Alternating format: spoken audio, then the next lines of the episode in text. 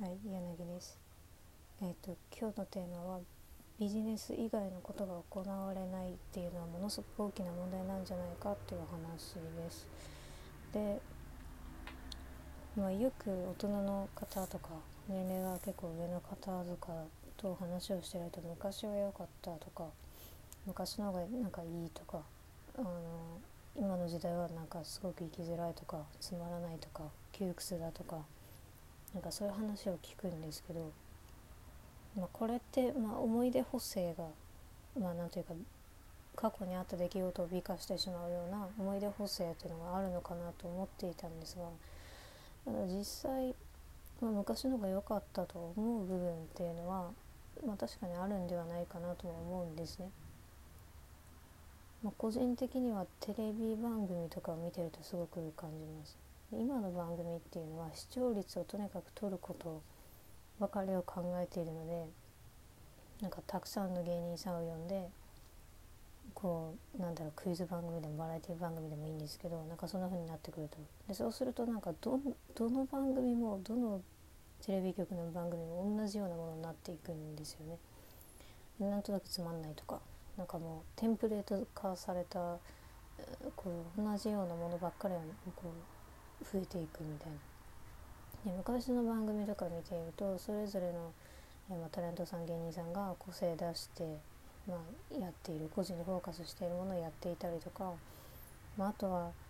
これ何の役に立つのかなみたいないうことに関してなんか本当にバカバカしいなみたいないうふうに思うようなことに対してものすごくお金をかけてやっているとか、ま、例えば具体例で言うとなんかトリビアの泉とかでなんか布団が吹っ飛んだっていうこうダジャレがあるけれどもそれはどのくらい実際布団は吹っ飛ぶのかみたいな。でなんか爆薬かなんか準備して何枚だったら吹っ飛ぶかみたいな。そういう実験をするとかね。そんなん別に何の役にも立たないのにそれを大真面目にお金をかけて場所を使って人を集めてやるわけじゃないですか。でそういうのとかそれは何が生むってわけじゃないですけどそういう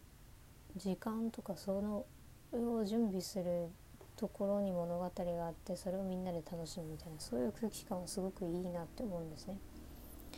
で今そういうことがあまりないじゃないですか。でそれは、えっと、テレビの業界だけじゃなくて例えばう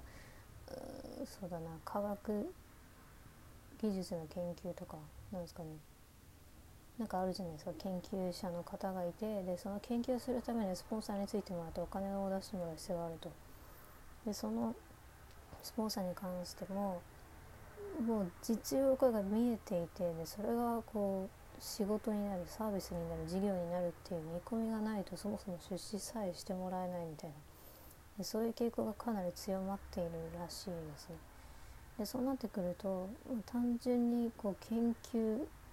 を楽しむというか探求心の赴くままになんか何かを求めていくみたいなことができないわけじゃないですか。ビジネス以外のことが行われないようになってるわけですね。収益にならないことがやらないみたいな。でこういう収益にならないことはやらないみたいな。こういうことが生きづらさにつながってんじゃないのかなって思うんですね。だから気持ち的にこう視野が狭くなったりとか自由な発想が生まれなくなっていくみたいな感じですね。でビジネスっていうのは基本的に大衆ですね。多くの人を対象にするわけですよ。どういうことかっていうと、まあ、一部の優秀な人に対してやるものでは、まあ、ちょ届く範囲が少ないというか客数が少ないので多くの人が共感してくれてで、まあ、多くの人が客になってくれるものをやるわけですよね。で世の中の、まあ、多くの人が、まあ、僕も含めてですけど、まあ、そんなにこうものすごく頑張ってるわけでもないしまあ、頑張ってるっていうか日々の仕事を頑張るとかそういうことはあっても例えば世の中的に何かこう、うん、良くするために何をしたらいいだろうとかそういう高い目線を持っていないわけですよね。基本的にまあなんか自分の生活が維持できて、まあ、なんとなくこうなんだろうなだらっとなんかだらだら家で過ごして、まあ、それが幸せみたいなそれでいいみたいな。でそういう人たちに対してビジネスをしようと思うとそそこまで目線を下げなければいけないんですよね。で、まあ、これはなんか YouTuber とか発信者が増えていてでその方たちがよくよくでもないですけどたまに言っているのがそのそういうふうに多くの人に受けるものを作るっていうのがすごくストレスになっているっていうふうにお話しされてる方もいて、まあ、どういうことかっていうと自分の話したい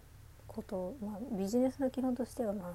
自分のやりたいことではなくて、まあ、多くの人が求めてることをやんなきゃいけないと、まあ、それは確かにそうなんですけど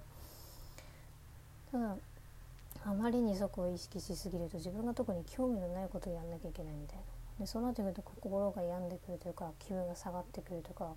で実際心病んでやめちゃう YouTuber の方結構いるわけですよね。まあそんな風にまあなんか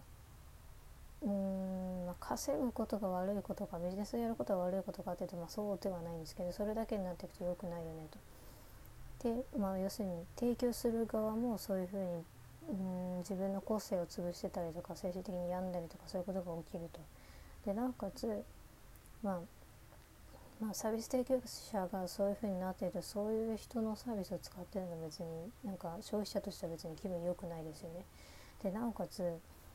目線を下げ続けてくれるので、まあ、なんかより簡単に便利になんかやれるものは増えていくんですけど、まあ、その結果としてどうなるかというと自分でより考えなくなるわけですよね。なんか考えなくてもいろんなことができるし便利なことができるしで要するにどんどん怠惰になっていくわけですね。でそうすると、まあ、世の中を良くしようって考える人間が余計生まれにくいじゃないですか。まあ、もちろんなんかうん、便利なサービスの裏にある裏事情とかがなんか暴露されたりとか、まあ、こういう実態があってよくないよねみたいな問題意識が出ると、まあ、一瞬、まあ、そういう人が出てきたりとか改善しようみたいな動きがあったりとかするけど基本的にはなんかバッシングが起きて終わりみたいな。そういうことのが多いわけで。でそうなってくるとどんどん世の中が悪くなっていくなみたいなふうに思いました。以上です。